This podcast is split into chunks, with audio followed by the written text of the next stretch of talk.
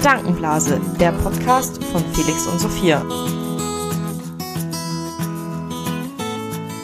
Hi und herzlich willkommen zu unserem Podcast Gedankenblase. Ich bin Felix. Und ich bin Sophia und wir freuen uns, dass ihr wieder eingeschaltet habt. Ja. Unser heutiges Thema ist ähm, Overtourism. Und ja, ist ein Thema, wo wir uns ein bisschen informiert haben, haben wir auch eine eigene Meinung, teilweise was erlebt. Und am besten fängst du mal an und erklärst, worum geht's. Das ich wollte gerade sagen, du sollst erklären. Okay, dann erkläre ich. Also, Thema Overtourism. Ich habe mir das ein bisschen angeschaut und genau beim zum Thema Overtourism. Es ist jetzt, glaube ich, die Problematik im Zusammenhang mit Tourismus ist schon längere Zeit bekannt, aber seit neuestem hat sich so der Begriff Overtourism etabliert. Quasi eine Steigerung von Massentourismus ist das. Genau, und darüber möchten wir auch gemeinsam miteinander sprechen. Also Overtourism bedeutet, was so betroffen ist und auch was man selbst dagegen tun kann. Lesen jetzt mal kurz einen Satz hier vor und zwar als Overtourism, deutsch ganz klassisch Übertourismus, wird eine Entwicklung bezeichnet, die das Entstehen von Konflikten zwischen Besuchern, also Touristen und Einheimischen hervorbringt. Also genau. Also ich, ich würde sogar noch ein bisschen weiter fassen, also nicht nur äh, Konflikt von Besuchern, Touristen mit Einheimischen, sondern auch, wenn man Ökologe. ökologische ja, Probleme dadurch entstehen. Ja, genau. Dann nehmen wir jetzt doch mal ein paar Länder, die ähm, in vielen Statistiken am meisten von Overtourism betroffen sind. Das äh, Länder und Städte natürlich. Das waren einmal natürlich ganz klassisch Barcelona, Athen, Bali ganz stark, äh, dann Island zum Beispiel, ähm, Paris. Mallorca. Das Mallorca, ja. Beste genau. Beispiel eigentlich. Stimmt allerdings, ja. Mailand und Venedig, das hat auch sehr viele Probleme gerade. Was? Dubrovnik ist auch noch eine der Hauptstädte, die sehr, sehr viel damit zu kämpfen haben. Was ich ganz interessant finde, was auch äh, auftaucht, und zwar äh, in so einer internationalen Studie, die von McKinsey gemacht wurde, ist Berlin. Echt? Berlin, ja, auch betroffen. Dann würde ich sagen, gehen wir auch gleich mal zu den Problemen. Oder? Probleme sind äh, ganz klassisch einmal sozialen Probleme. Das heißt, die Probleme zwischen Einwohnern und Touristen liest man auch zum Beispiel viele Graffitis in Städten, wo steht äh, Touristen raus, Tourists go home, Refugees äh, welcome. Tatsächlich viele Graffitis äh, zum Beispiel auch in Paris zu finden oder Barcelona, wo einfach die Einheimischen sich von den Touristen bedrängt fühlen, nicht mehr wohlfühlen, selbst nicht mehr gern rausgehen. Natürlich merkt man das dann auch dass die Einkaufsmeilen sind voller, die Restaurants sind voll, die ganzen Straßen sind voller Touristen und ganz ehrlich, Touristen mögen selbst nicht mal Touristen. Einheimische quasi noch weniger als Touristen. So geht es uns ja allein. Auch in genau. Regensburg, wir sind ja auch oft genervt, ähm, wenn es so voll ist überall oder alles besetzt und belegt ist. Das ist ein ganz großes Problem. Ja, es sind einfach diese praktischen äh, Sachen. Allein wenn man an Parkplätze denkt, dann. Das, geht dann schon weiter, genau. Genau, also wir haben, wir haben sowas wie Parkplätze, dann auch ähm, Mülleimer. Mülleimer beim Beispiel äh, Berlin, äh, wurde zum Beispiel der Partytourismus eingebracht. Da habe ich es mal erlebt, da ging es um ein Festival, wo dann halt Straßenzüge gesperrt werden. Wenn du da eben Anwohner bist, musst halt einen Umweg fahren. Das ist jetzt vielleicht nicht unbedingt schön, weil es die Sperrung ist ja dann nicht nur auf die Tage des Events begrenzt, sondern hast ja, sag mal, wenn du drei Tage Event hast, sind es insgesamt fünf Tage, wo gesperrt werden muss. Du trägst halt den Schaden, was Touristen mit sich bringen, quasi. Genau, und hast im Endeffekt nichts davon, ja, außer äh, ein, ein, Absinken deiner Lebensqualität. Ja, genau. Das ähm, ist ein ähm, ganz großes Problem. Ganz krass sieht man das dann natürlich auch, wenn man jetzt das Beispiel Mallorca nimmt wo du selber als Anwohner äh, praktisch nicht mehr am, am, Strandplatz findest, wenn du abends von der Arbeit dorthin kommst, weil eben schon überall Touristen liegen, beziehungsweise vielleicht die schon gar nicht mehr da sind, aber eben da der Müll. Der Müll liegt oder sonstiger Unrat, was auch immer ganz gern an Stränden abgelegt wird. Ja, da kommen wir schon zu einem ganz großen Problem.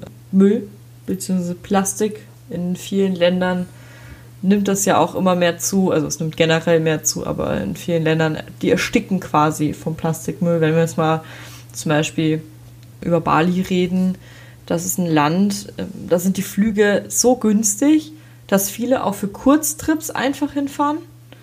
Oder Vielleicht sollten wir an der Stelle kurz ähm, ein paar Gründe aufzählen, warum es jetzt äh, zunimmt. Auch. Oh, Blogger und Instagram. Also das ist natürlich ein, durch solche Phänomene wie Stars. Blogging, Instagram, alle, auch Stars, die genau, es darüber teilen. Alle, die mit einer großen Reichweite nicht wirklich bewusst umgehen, genau. sind teilweise verantwortlich dafür. Äh, wir Kleine natürlich auch, aber dazu kommen wir später auch genau. noch.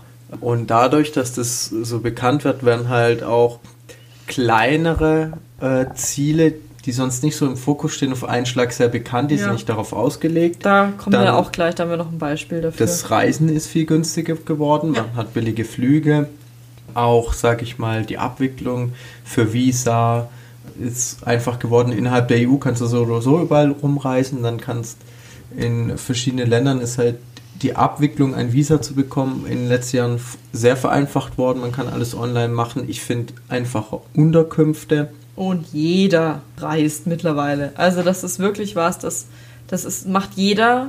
Es prahlt auch gerne jeder damit. Das war jetzt nicht mal negativ gemeint, aber es ist einfach was, das vom Alltag jedes Menschen fast nicht mehr wegzudenken ist.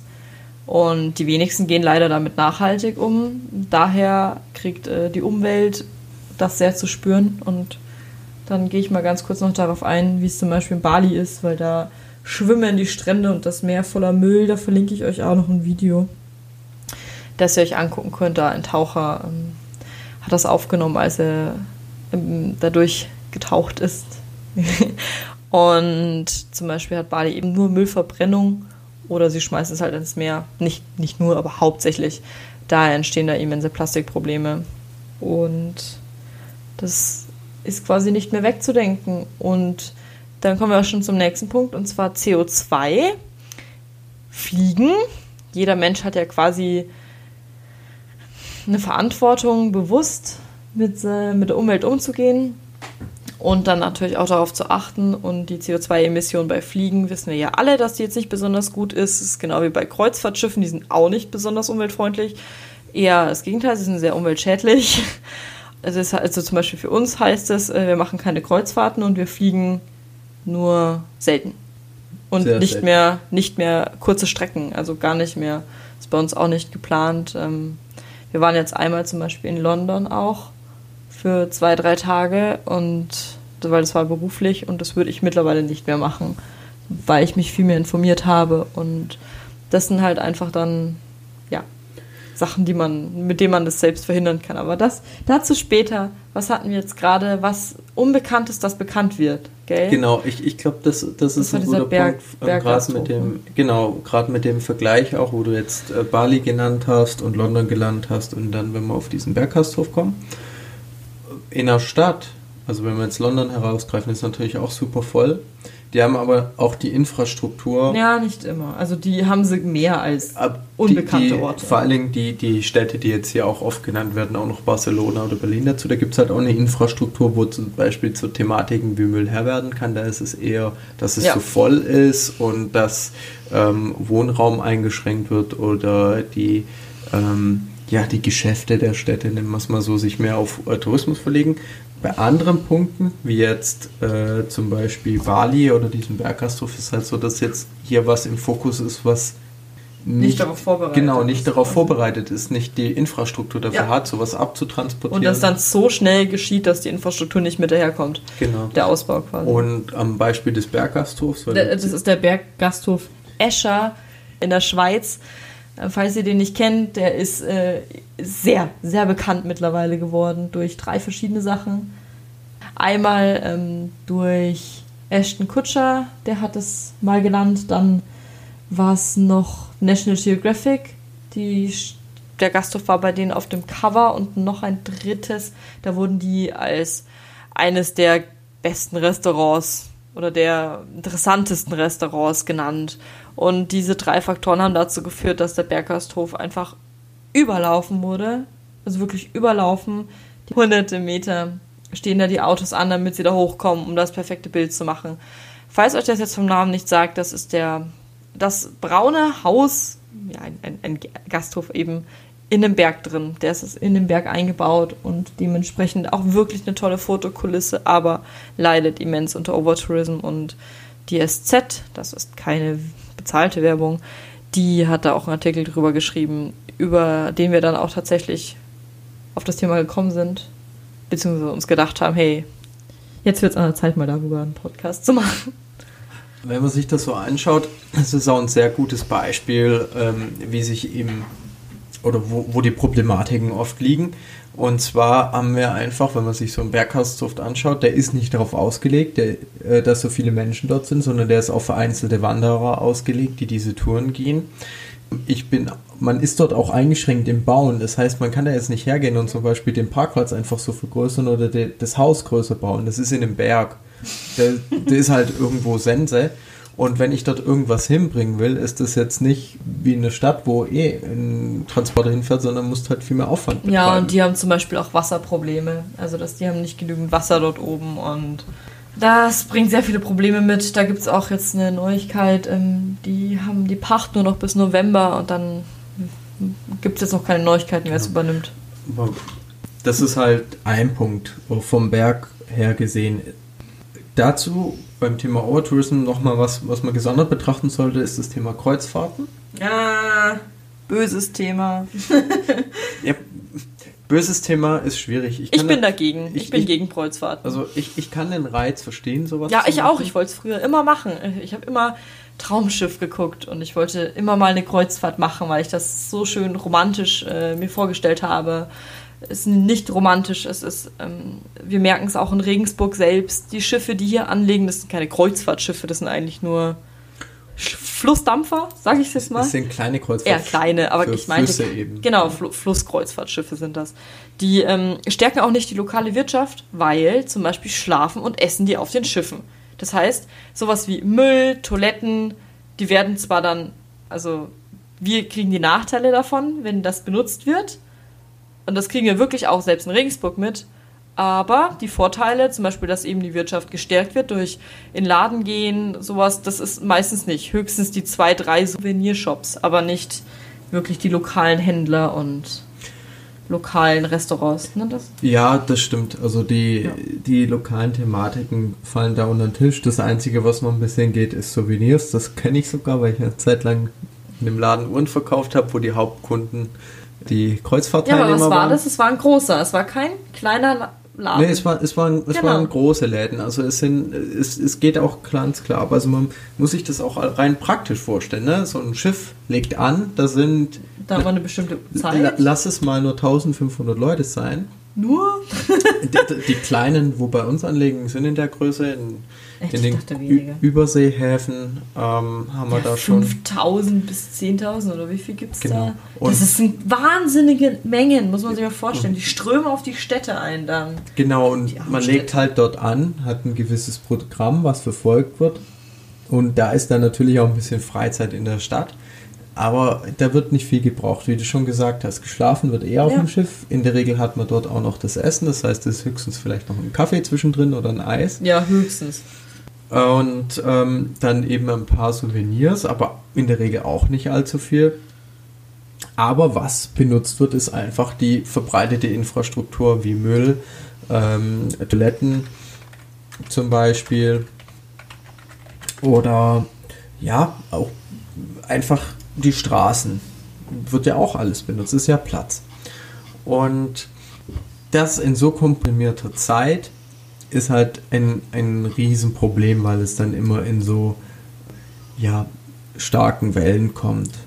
Und dann gibt es halt auch Städte, wo das eben sehr extrem ist. Gerade mit großen Häfen, also in Barcelona äh, habe ich das schon selbst gesehen. Das ist dann äh, echt nicht mehr schön. Ja. Vor allen Dingen, weil halt auch jemand, der dort anlegt, will halt auch die Kernsehenswürdigkeiten sich anschauen. Ja, das ist auch nochmal ein Hauptproblem. Also würden wir ja auch wollen, ne? Aber da habe ich ein gutes Zitat gesehen. Ja. Nee, eigentlich will ich das nicht mehr. Wirklich nicht. Und zwar, der Tourist zerstört das, was er sucht, indem er es findet. Von Enzenberger Magnus. das so ist Zitat eigentlich, eigentlich ganz gut. Das ist ein klasse Zitat. Das trifft total auf den Punkt. Und ich will die Sehenswürdigkeiten gar nicht mehr sehen.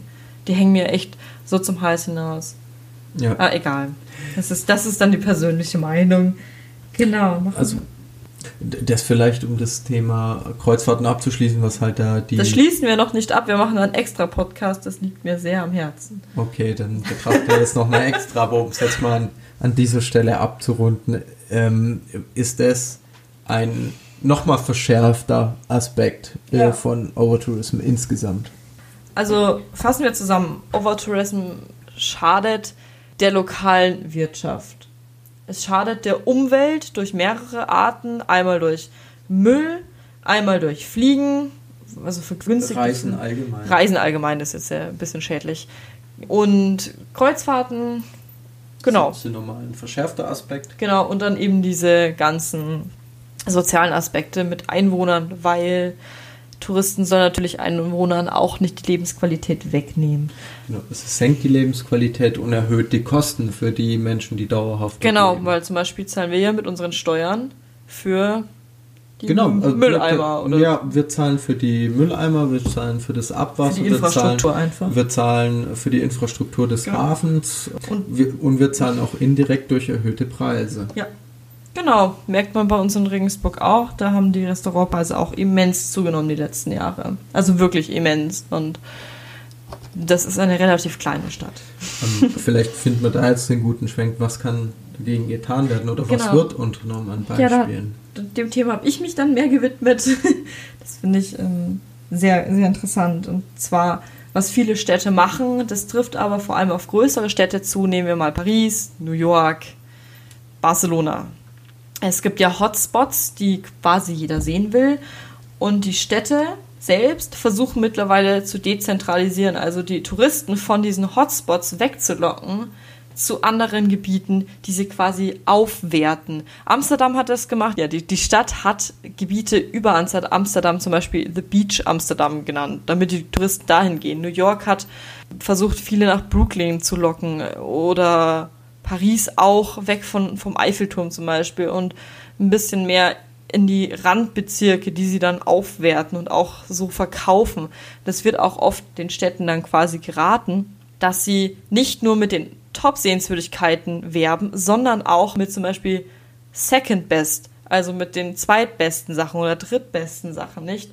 Mit, wir haben jetzt den Eiffelturm, sondern wir haben da eine wunderschöne Straße, die ein bisschen weiter außerhalb vom Zentrum ist.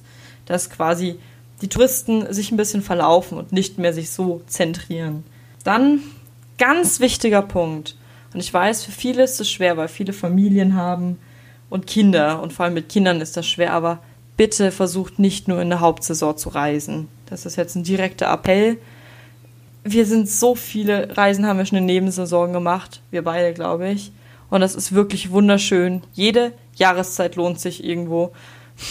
also zum Beispiel nehmen wir doch jetzt mal Deutschland, lohnt sich auch in jeder Jahreszeit. Vielleicht nicht ganz im Januar, aber sonst schon. Und genauso sieht es eben auch anderen Ländern aus. Nicht nur der Sommer ist dort schön, sondern auch andere Jahreszeiten und andere Saisons. Und außerdem ist es für euch auch günstiger, in der Nebensaison zu reisen. Das ist auch nochmal ein Plus. Und das habe ich auch schon öfter gesehen. Das ist ein Thema, mit dem sich auch viele Reiseblogger beschäftigen. Fahrt nicht in ein, in ein schon Overtourism Land oder Stadt. In eine Stadt, die von Tourismus überfüllt wird, die damit zu kämpfen hat oder auch in ein Land wie Bali, ähm, das gerade damit zu kämpfen hat, beziehungsweise jetzt, ich nehme jetzt mal die, die Städte direkt raus und nicht die Länder. Vielleicht lohnen sich auch andere Städte und es muss nicht immer Venedig sein, vor allem nicht, wenn es gerade mit Problemen zu kämpfen hat. Und wenn schon, dann in der Nebensaison. Und wenn schon, dann vielleicht auch nicht in die Souvenirläden, sondern lokale Läden oder ihr besucht lokale, ist jetzt sowas wie Handwerkskunst zum Beispiel. Macht euch venezianische Masken und kauft sie nicht und unterstützt so die lokale Wirtschaft. Das geht auch alles. Man kann auch die Hotspots sehen, ohne extrem schaden zu sein, aber versucht immer ein bisschen nachzudenken. Genau, äh, vielleicht ein paar andere Punkte noch, was so generell gemacht wird es werden halt Sachen bepreist.